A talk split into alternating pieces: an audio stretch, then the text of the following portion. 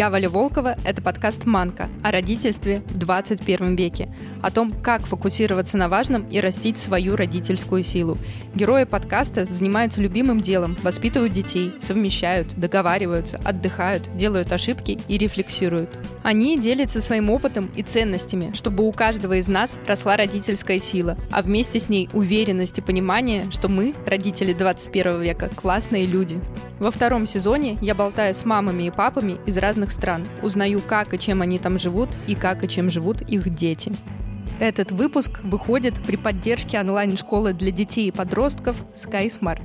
И я очень рада этому сотрудничеству, потому что проблема, как занять десятилетнего школьника на летних каникулах, нависает над моей материнской сущностью и не дает покоя.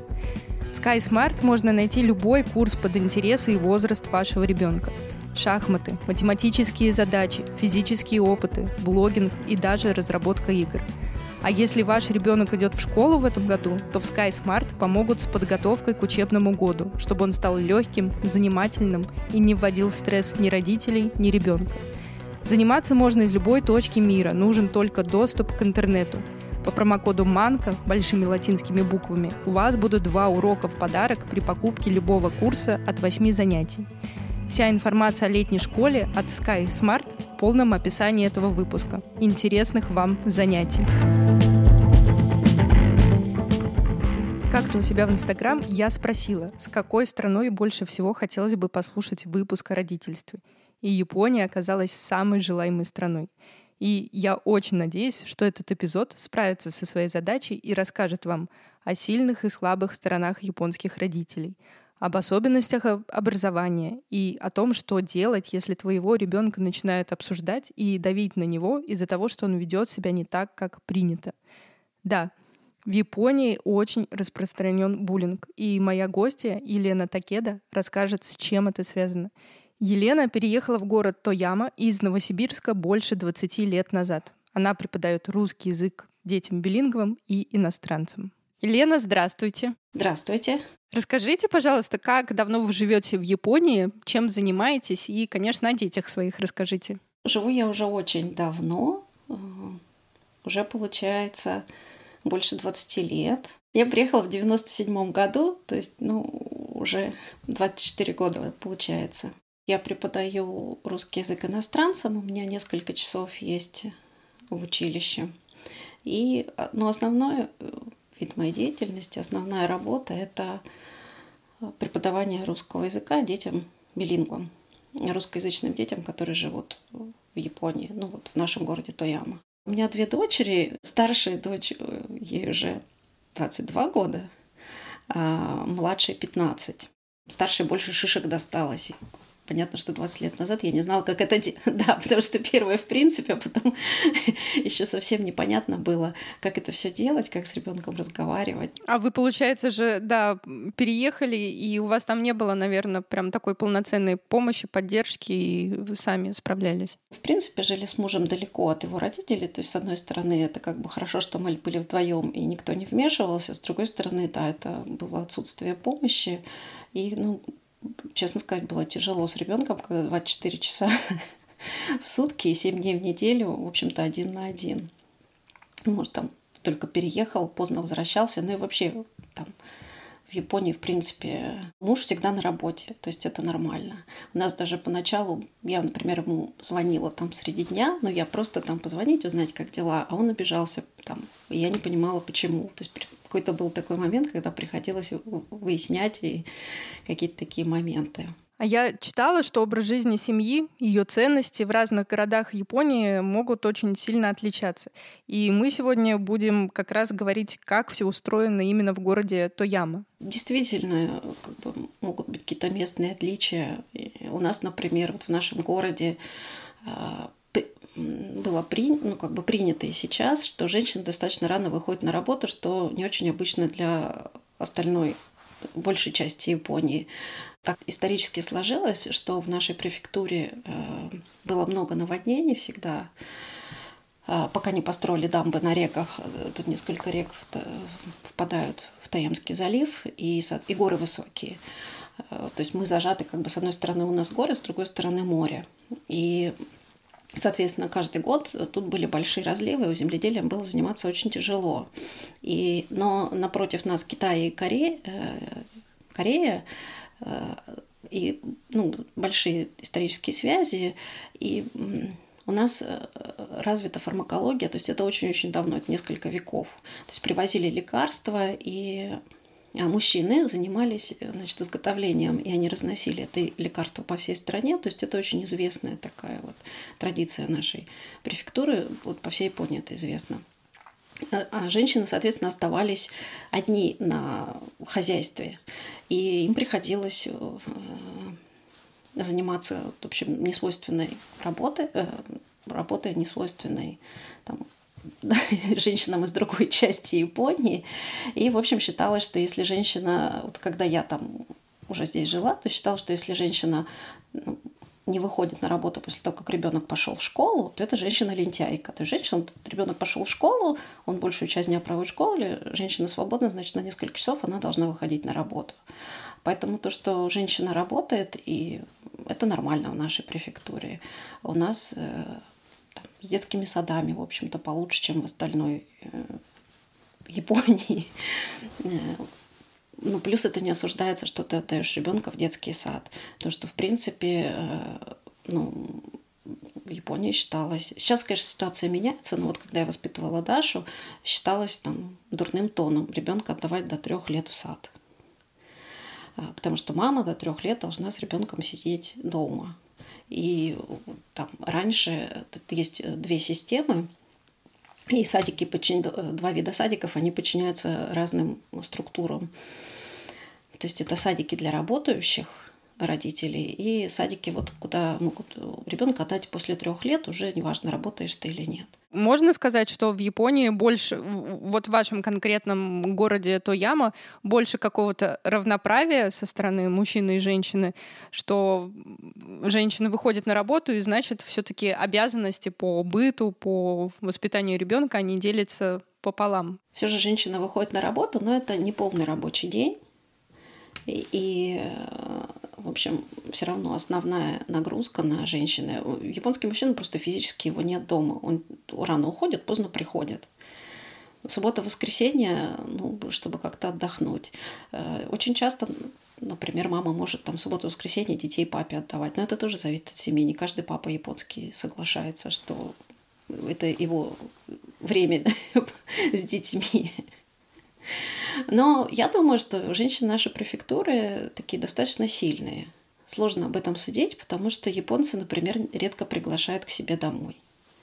То есть посмотреть, как там папа. В действии. В действии, да. То есть непонятно, очень закрытые. А как вы думаете, с чем это связано, вот эта закрытость? Мне кажется, это может быть еще связано с тем, что в обществе ты должен быть как все, должен подчиняться каким-то правилам. А вот дом — это то пространство, где ты можешь побыть самим собой, и чтобы этого никто не видел другой. В Японии есть э, такое понятие э, чувствовать атмосферу, да, брать из воздуха. Вот когда это висит, то лучше про это не спрашивать, например, да, или лучше этого не говорить. В общем, как-то само собой понятно. И человек, который этого вот не понимает, то есть для него есть э, особое понятие. Его называют там куки йоменайхто. Ух ты! И это а, а, означает чувствовать атмосферу. Да, вот это как-то записано на подкорке, и ты должен понимать.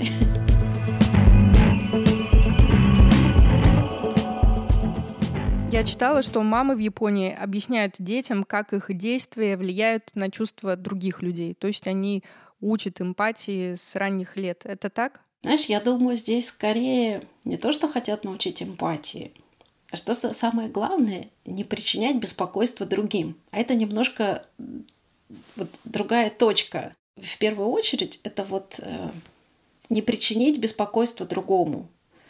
То есть не быть источником неприятных ощущений или каких-то проблем другому человеку. То есть это как бы убрать себя, себя сдержать то есть это не про понять чувство другого, а не сделать ему плохо. При этом я читала, что в Японии очень распространен буллинг в школах. Это вот с чем связано, что ты не такой умный, как все? Это действительно так. Причиной буллинга это как раз является. То есть ты не такой, как все. То есть это, это э, с умственными способностями, мне кажется, это крайне редко или, скорее всего, даже и, нет, наверное. То есть э, обычно дети не знают оценки друг друга. То есть э, учитель, когда выдает тесты э, проверенные, то есть э, раздаются тесты так, что дети не видят баллов друг другу. Обычно они друг другу не сообщают. Поэтому из-за оценок тут вряд ли может быть. А вот поведение или какие-то твои особенности. Мы столкнулись с вот как бы с таким я думаю, что это вот могло бы быть началом буллинга с младшей дочерью. А, она у нас э, в какой-то момент перестала есть рыбу. То есть вот она ела, а в школе такое правило, что ты должен доедать все, нравится, не нравится, но должен попробовать. Вот. То есть я как, как бы в семье у нас тоже там не нравится, но попробуй. Вот новое блюдо попробуй, там, можешь не есть, но попробуй, пожалуйста. То есть, в принципе, правило у нас тоже такое в семье. А учитель настаивал – то есть мы какое-то время терпели, там ей объясняли, ну там, а, ну не ешь, ну ничего страшного. Вот. А потом сменился классный руководитель, и ситуация ухудшилась. И в какой-то момент а, она устроила собрание в классе, когда всем классом стали обсуждать, что Юля недостаточно старается. То есть были дети при ней. То есть это было коллективное обсуждение в классе. И вот они уровень старания измеряли. То есть были дети, которые говорили, что Юля, ну, старается, ну, сколько может, ну, правда, ну, что же делать? Ну, если не может, ну, не может, так не может. А другие говорили, нет, надо еще сильнее стараться. В общем, учительница выслушала все за и против, но вот э, обобщила и сказала, что, видимо, Юля еще недостаточно старается, она может еще чуть-чуть постараться. И, конечно, Юльке было очень неприятно, что это вот обсуждалось при всем классе. Когда нам это рассказала, мы, конечно, возмутились и, в общем, ходили на беседы и с заучем, и с классным руководителем. Э, но, в принципе, после этого момента появился мальчик, который стал, э, ну, в общем, чаще делать замечания. Э, там, как-то все время эту тему еды поддерживать. Так мы промучились до конца школы. Это сколько вы промучились по времени? Вся история заняла 4 года. Ну, прям так, чтобы вот сильно плохо было, это было вот там вот последние два года, когда была другая классная руководительница, вот да, тут уже нам пришлось ходить в школу и разбираться, и как-то ребенка поддерживать. Собственно говоря, это была наша поддержка. И, и вот э, поддержка психолога школьного, то есть она могла ходить к нему в любой момент и разговаривать с ним, когда она там в школу приходила.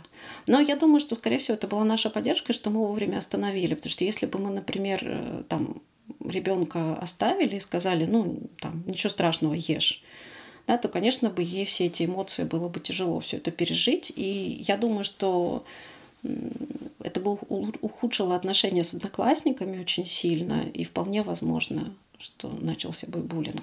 Э, там еще была такая ситуация, что классная руководительница не справлялась с коллективом. Она перенаправила энергию класса как бы вот на Юльку. Ну, то есть это же было сделано ее собственными руками, вот это обсуждение, кто чего там не может есть. Если вернуться к теме буллинга, то я думаю, что в принципе, как бы, как дети в подростковом возрасте, у них могут быть разные отношения в коллективе. Очень сильно зависит от того, как поведет себя классный руководитель и как поддержат родители. У нас, например, в семье было, муж отказывался. Он говорит, я не буду вмешиваться в дела школы. Я говорю, как ты не будешь вмешиваться, это уже ситуация выходит за рамки.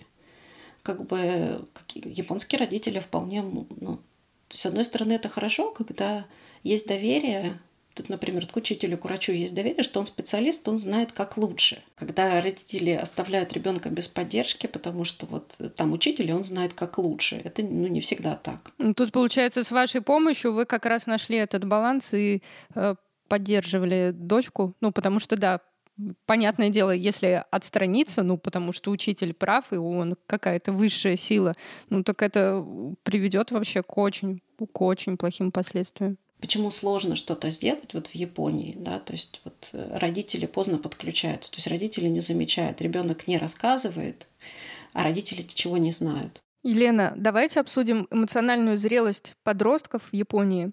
Вот эти случаи, когда подросток готовится к поступлению в лучший университет, это его мечта. И вот он не поступает. И в каких-то случаях для него это крах и крест, и кто-то даже идет на самоубийство. Почему так происходит? Ох, сложный вопрос. Такая система была, она до сих пор как бы в принципе существует, что пожизненный найм, когда ты устроился в фирму, то есть э, э, все начиналось с того, что ты, если устроился в хорошую фирму, то значит у тебя на всю оставшуюся жизнь уже все решено. То есть ты там будешь потихоньку подниматься по карьерной лестнице, у тебя будет э, хорошая зарплата, у тебя будет э, там хорошая пенсия, значит, э, ты можешь спокойно ходить на работу и значит, ни о чем не беспокоиться. Главное поступить. Чтобы поступить на работу, нужен хороший университет. Чтобы был хороший университет, нужна хорошая школа.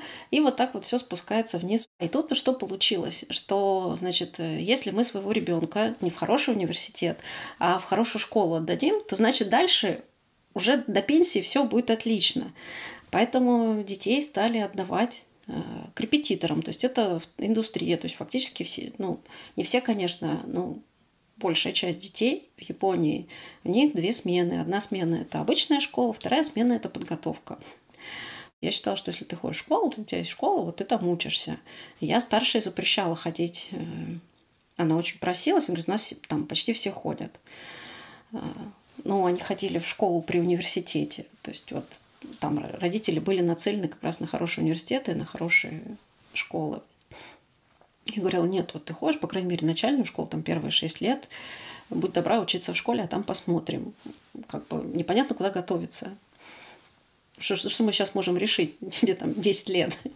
Ходи в школу. Ну, в итоге там в конце шестого класса я сдалась.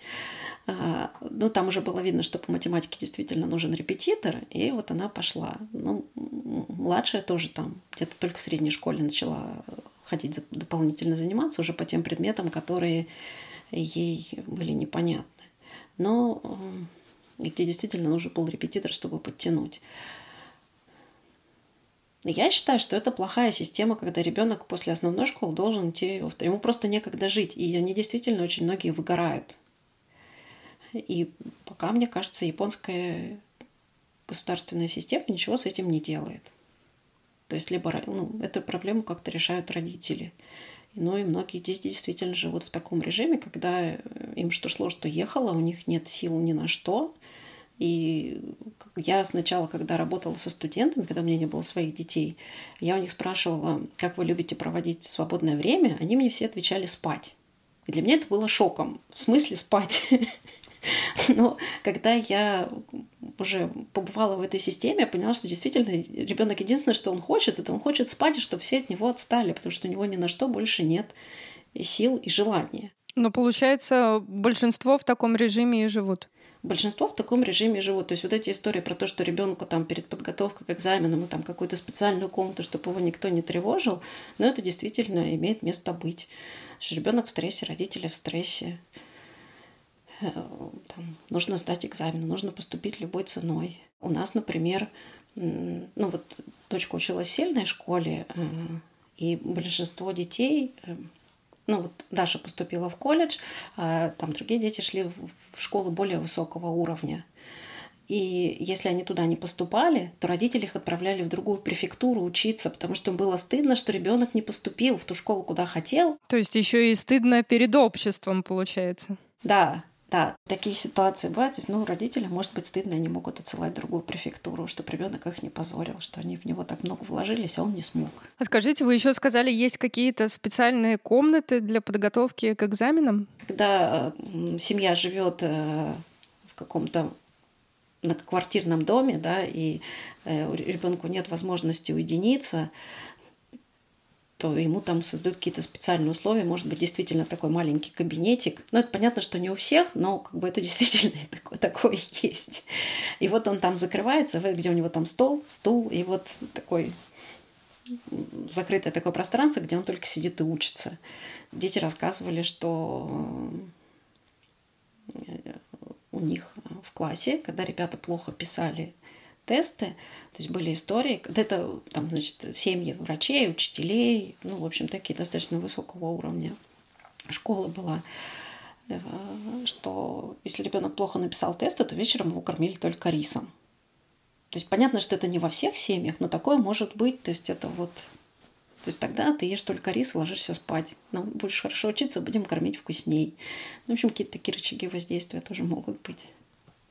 Лена, я не знаю, насколько вот моя теория имеет место быть, но я вот как раз недавно читала какую-то новость, что э, в Японии растет количество э, людей в пожилом возрасте, которые совершают специально преступления, чтобы их посадили в тюрьму, потому что им не на что жить. Ну, то есть э, это про то, что если у тебя не было вот супер хорошей работы, и ты не смог отложить себе на старость, условно говоря, то они идут на такие методы. И может ли это быть про то, что родители так опасаются за свое будущее, потому что они понимают, что если ребенок поступит в хороший университет, потом найдет хорошую работу, он сможет обеспечить их старость, потому что они в него вложили. А в этом случае, что если ребенок не поступает, они понимают, что а мы вложили, а дальше как нам жить? С одной стороны, э, принято откладывать. Японцы все время себе откладывают деньги э, на старость. То есть это действительно люди копят каждый месяц. Ну, то есть вот японцы умеют это все рассчитывать. Вот я так не умею. Это вот прям мое слабое место здесь. вот сколько, куда, чего, как. То есть ведут все. Муж сначала говорил, почему ты не идешь в бухгалтерскую книгу? Я говорю, я так знаю, куда что потратила. Но это как бы вот э, как бы, жена должна дома вести, там приход, расход. То есть, в общем, какая-то такая обычная история для японской семьи. Я думаю, что не рассчитывают на то, что ребенок будет содержать. Тут скорее вот сейчас ситуация, что старшее поколение помогает младшим. Вот тут еще интересный вопрос. У нас сейчас век, э, мне кажется, э, рефлексии все копаются в себе, начали ходить к психологам, решают вопросы и какие-то проблемы и с ребенком, и в семье. Вот интересно, как тут у японцев они приветствуют вот такую какую-то там терапию, рефлексию, что они разговаривают, они проговаривают с ребенком, с своим партнером. Есть ли такое? Нет, нет, не проговаривают, это не приветствуется. То есть даже то, что мы, например, обратились к школьному психологу. То есть это может э, некоторые... Э, ну, существует такое мнение, что обращаться к психологу это стыдно и плохо. То есть это значит, что у тебя есть какие-то проблемы. И как бы таких консультаций нет, то есть есть только психиатр, где уже там нужны таблетки. То есть либо это уже такая терапия с лекарствами, либо сиди терпи. Да, да. Что приветствуется в японском обществе, это терпение. То есть нужно терпеть и стараться. То есть это две добродетели. Ну да, получается, вообще не вписывается. Но тем не менее, ну, все равно же все копится, и куда-то это должно выливаться, по идее. Самоубийство. То есть вот эти несчастные случаи, когда человек берет нож и идет на площадь когда кто, кто угодно. То есть это вот результаты. Депрессия, то есть большой процент уже ходит там, к психиатрам и лечат депрессию. А вот на начальном этапе этой поддержки, я думаю, что мало. А есть ли в школах какие-то занятия, которые помогают учиться расслабляться, понимать свои эмоции? Этого нет. Сейчас перескочу немножко. Значит, это, вот этого нет. И старшая дочка, когда была в Канаде, она очень радовалась, что эти занятия у них были. То есть вот эти занятия она посещала, и ей это очень нравилось. То есть это было для нее таким открытием. А в японской школе этого нет. Она говорила, ну почему этого нет? Это так важно для человека. Но в японской школе есть уроки этики, когда ребята читают какие-то небольшие рассказы, а потом обсуждают. Но конечно, очень много зависит от учителя, потому что то, как будет построено обсуждение в классе, сможешь ли ты сказать свое мнение отличное от другого, это тоже вопрос.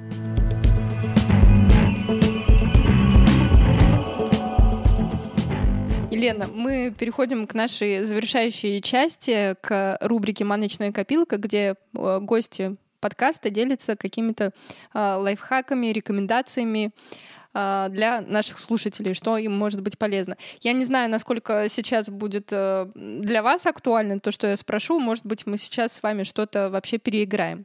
Э, я знаю, что в Японии очень э, развита культура мультфильмов, ну, и у нас дети вообще очень многие любят э, японские мультики. И э, знаете ли вы какие-то мультфильмы, доступные нашему российскому зрителю, что можно посмотреть с детьми вот из самого топового? Классика — это Хаяо Миядзаки. То есть все, мультфильмы Хаяо Миядзаки я рекомендую. Они все действительно чудесные и замечательные. А, то, что я с детьми смотрела, мне кажется, еще доступен мультфильм «Мумин». «Мумитроли», по-моему, совместно с Германией и японцы делали этот мультфильм. Вот. Это тоже чудесный мультик, японский «Мумитроль». То есть это вот прям засмотренный до дыр у нас с детьми. Как обычно, все, что гости говорят в маночной копилке, продублировано в полном описании этого выпуска и телеграм-канале Манки. Обязательно заходите, мы с Еленой составили большой список мультфильмов Хаяо Миядзаки. Фраза, цитата на японском, которая иллюстрирует подход к родительству. Ну, вот вообще то, что мне помогло, потому что я тут, конечно, мне кажется, весь эфир ругаю японских родителей и увидела столько проблем. На самом деле, а, ну, вообще на мое родительство, конечно, очень сильно повлияло в Японии. Я думаю, что детям в, каком в какой-то мере ну, повезло, наверное. Что если бы я была в России, мама, я была другой. А,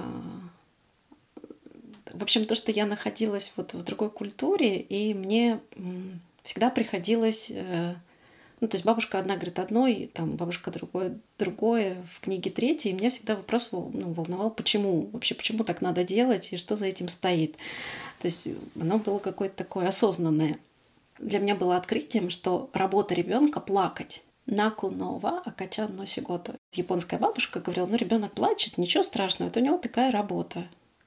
А, и она совершенно спокойно реагировала там на слезы, на капризы. И я, там муж спокойно реагировал. То есть у него такое стоическое.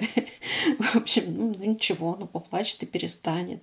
Когда там, например, мои русские родственники суетились, говорили, ах, плачет, так что ж такое, а, и когда вот, особенно когда у нас появилась плачущая Юля, то мне было тяжело. С одной стороны, там, я знала, что там на 30 минут она будет плакать. И когда мы были в гостях у дедушки с бабушкой, они, им было физически тяжело вынести. Я понимала, что они там нервничают, им плохо, они прибегают ко мне в комнату, говорят, ну ты сделай то, что что она просит. Я понимаю, что это ничего не поможет. Ей просто нужно там лежать у меня на плече и плакать. Проплачется, дальше там будем разбираться. Сейчас она меня все равно не слышит. Э, но мне приходилось там успокаивать Юлю. Конечно, я тоже там нервничала, переживала. Но с другой стороны, мне еще нужны были какие-то силы, чтобы успокоить бабушку с дедушкой, потому что они практически уже тоже плакали, потому что как же ребеночек плачет, а мы ничего сделать не можем. И вот эта вот поддержка со стороны мужа, со стороны японской бабушки, что ну, ребенок плачет, ну, это нормально, а что ему еще делать? У него нет других инструментов. И я как-то действительно стала гораздо спокойнее к этому относиться. Ну, ребенок там на улице капризничает, тоже меня это, например, перестало беспокоить, как на это реагируют окружающие. Ну, потому что японские родители спокойно реагируют. Ну, плачет, ну, ничего страшного, там, ну, может, на ручки взять. Для меня это была большая поддержка и я могла на это опираться. То, к чему я веду, это как раз, что э, я тогда для себя вдруг поняла, тоже вот разница да, в культурах, что э, русские родители, они ребенка воспитывают. Ну, то есть ребенка надо воспитывать. А у японцев это тоже было для меня таким открытием, что мимомору.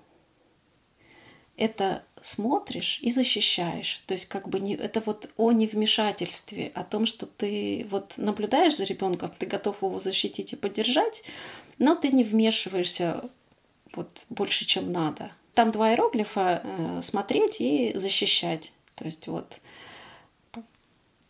ну вот это для меня было таким открытием, что ну, не воспитывать можно, а можно еще просто смотреть и не вмешиваться. И это тоже такая очень важная родительская функция быть рядом, но дать какую-то свободу ребенку.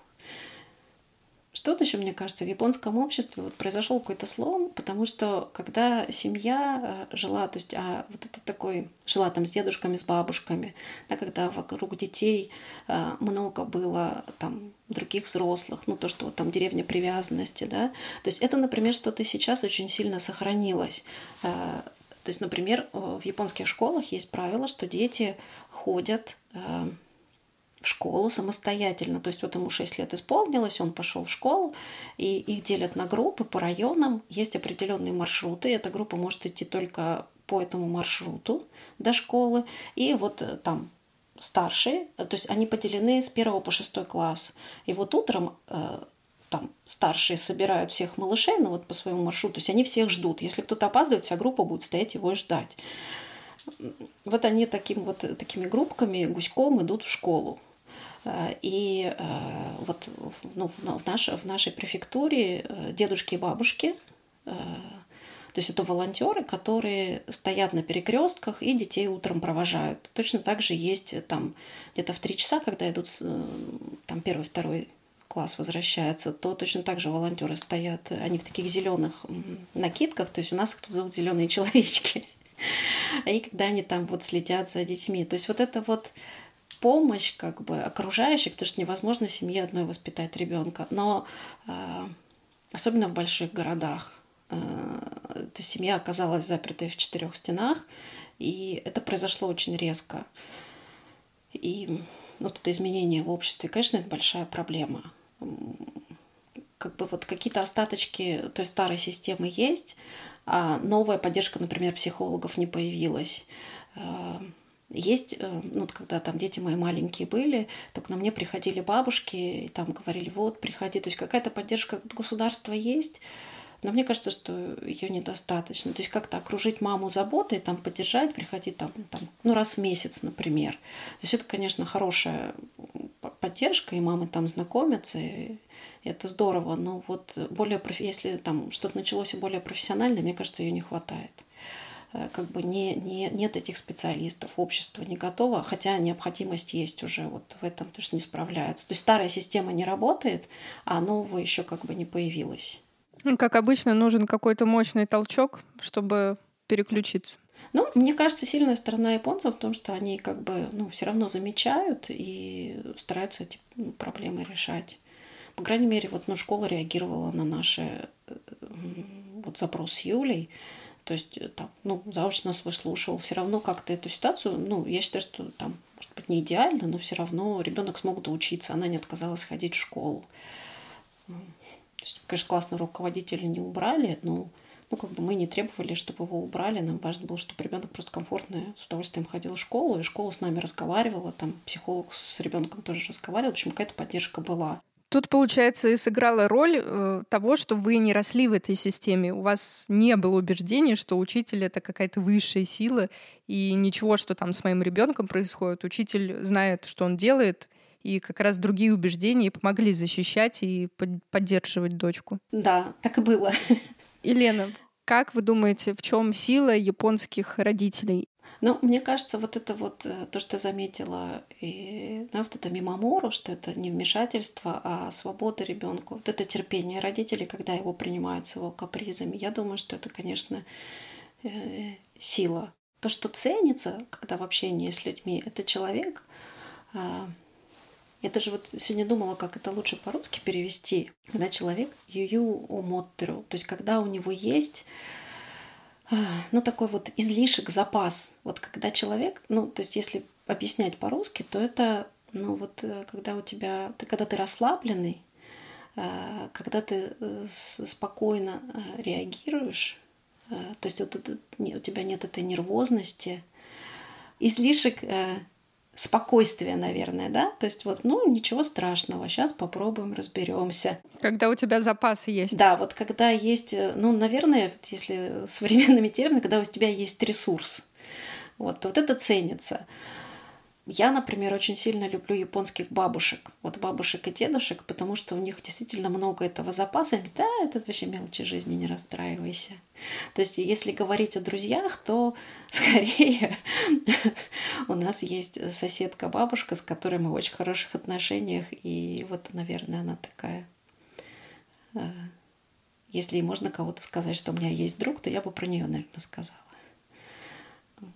И как раз вот это вот чувство, что спокойно все перенести, ничего страшного, все как-нибудь само разрешится. Но мне кажется, это идет из-за буддизма, э, из, из буддизма, да, вот корни уходят, э, вот это вот какое-то спокойное отношение, что, не знаю, не, не, не, это и неплохо, и не хорошо, в зависимости от ситуации, да. Но мне кажется, в современном обществе этого вот не хватает. Я вот очень долго думала, откуда это идет. То есть вот есть люди, которые очень-очень правильные, которые живут, и вот у них как раз вот этого юю нет. То есть у них нету какого-то вот этого расслабленного спокойствия. А, то есть они какие в какие-то рамки загнаны, и вот любой выход за эти рамки они воспринимают как-то как-то агрессивно, как неприятие, что если ты не действуешь по этим рамкам, то вот прям все это ужас-ужас. Вот откуда? То есть этого нет там не знаю, у людей там 60-70 лет, этого нет, они какие-то совсем другие. А слабая сторона много контроля и много решают за ребенка. То есть э, в, как, в какие-то моменты вот, ну, можно уже там с ребенком посоветоваться. Ты не знаешь, как ему лучше, это его мир, как он там. Ты можешь его только поддерживать, когда его решают судьбу, что ты, я знаю, что ты должен поступить там в эту школу, потом в этот университет, тогда у тебя все будет хорошо. мне кажется, здесь японские родители скорее это не про то, что о нем в старости будут зависеть, заботиться. Это скорее про то, что я хороший родитель, что я все сделал, а, что ребеночек у меня вот такой успешный, и значит я молодец. Мне кажется, это скорее вот про это, а, что какое-то спокойствие, что я выполнил задачу, я могу дальше спокойно жить. Да, я свою миссию выполнил, я вложился, э, я вот такой хороший, я молодец. Потому что хорошим быть важно. Хорошим быть важно, и вот можно, можно гордиться. Елена, скажите, в чем а, ваша сила? Наверное, что мне помогло, это то, что я как бы не отметала, ну, не тот, не опыт ни одной культуры, не опыт э, другой. То есть я выбирала для себя, что мне подходит. Э, то есть где-то я поступаю совершенно не по японским правилам. То есть я, например, могу надавить на мужа и сказать, что нет, уже пора идти разбираться в школу, и это важно. А где-то я могу просто смотреть на ребеночка и не вмешиваться и говорить, да ладно, ну сейчас не, там, не делают уборку, ну через пару лет начнет. В общем, как, как муж говорил, так примерно и было. То есть действительно с подростком там, беспорядок в комнате пережить очень просто. Просто несколько лет не заглядывать, через какое-то время он сам начнет делать. И это как раз то спокойствие, да ничего страшного. Ну, нет же инструкции к ребеночку в принципе всегда приходится действовать по ситуации. И мне повезло, что у меня такой выбор был большой из двух культур.